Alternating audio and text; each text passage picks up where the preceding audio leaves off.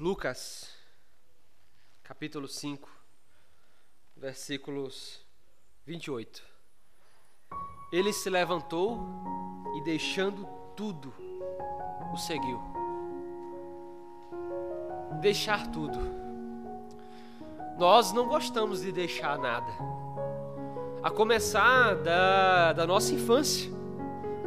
Nós demoramos para deixar as fraldas, demoramos a deixar de mamar no leite materno.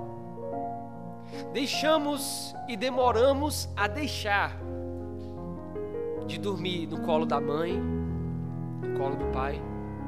Nós demoramos a deixar o medo e ir dormir sozinho, no escuro. Na infância, nós demoramos para deixar a família em casa e ir para a escola nós demoramos. Nós temos medo de deixar as coisas. Eu fico pensando e fiquei pensando, por que que Jesus pede para um homem como esse? Lucas 5:28 fala do chamado de Jesus para Levi ou Mateus, como era o nome grego dele. Jesus está passando por um lugar, ele vê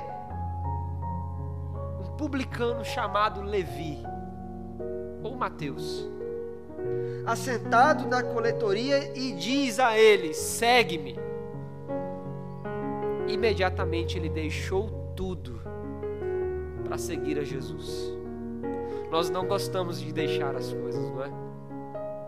Mas no tempo como esse de pandemia, em que todos nós estamos em casa, e a recomendação é ficar em casa eu queria conversar sobre o que você tem deixado. O que é que você tem deixado de fazer? O que é que você tem deixado de realizar? Porque é bem verdade que na nossa sociedade, nesse nosso mundo conectado, 100% ligado, na web, no Instagram, em lives, em Twitters. O que é que você tem deixado de fazer? Com quem você tem deixado de ficar? Quais as coisas que você deixou de realizar essa semana? Eu queria falar sobre isso porque uma das nossas maiores, se não a maior desculpa que nós, deix... que nós damos para todas as coisas que nós deixamos é: eu não tenho tempo para fazer isso agora. Eu não tenho tempo para tomar essas atitudes. Eu não tenho tempo para tomar essas posturas. Eu não tenho tempo para assumir esses compromissos. Mas por que, que eu estou falando isso agora? Porque foi preciso vir uma pandemia para a gente perceber que agora nós temos tempo demais.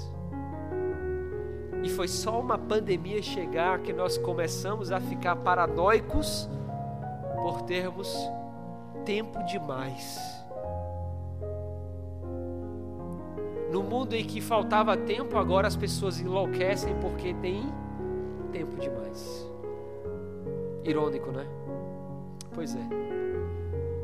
Ah, o grande problema disso é que agora a desculpa eu não tenho mais tempo não serve mais. Então, para os relacionamentos que você deixou de lado, para as posturas que você não tomou, para as escolhas que você não fez, as pessoas que você abandonou, os relacionamentos que você abriu mão, não serve mais você dizer que você fez tudo isso porque você não tinha tempo que é que você tem deixado? Agora é tempo de voltar a fazer. Mas também é tempo de deixar as coisas e assumir novas posturas. Jesus está passando, olha para esse homem e diz: Ei, Levi, me segue. E ele deixa tudo. E olhe que para esse homem deixar tudo era algo muito difícil. Ele tinha uma profissão muito cara, muito preciosa, uma postura na sociedade. Com certeza ele tinha influência, mas ele deixa tudo diante da emergência que é seguir a Jesus. Então, se Jesus te chamar hoje, e se Jesus estiver te chamando agora para assumir posturas, para assumir uma nova atitude, para tomar novas atitudes diante de Deus, não deixe para depois. Deixe tudo. Atenda ao chamado dele. Se ele te chamar agora, atenda ao chamado dele e volte para a sua família, volte para os seus relacionamentos, volte para os seus amigos a quem você abandonou. Ligue para ele, aliás, use esse vídeo para dizer a ele: Olha, eu estou te enviando esse vídeo agora porque eu lembrei de você.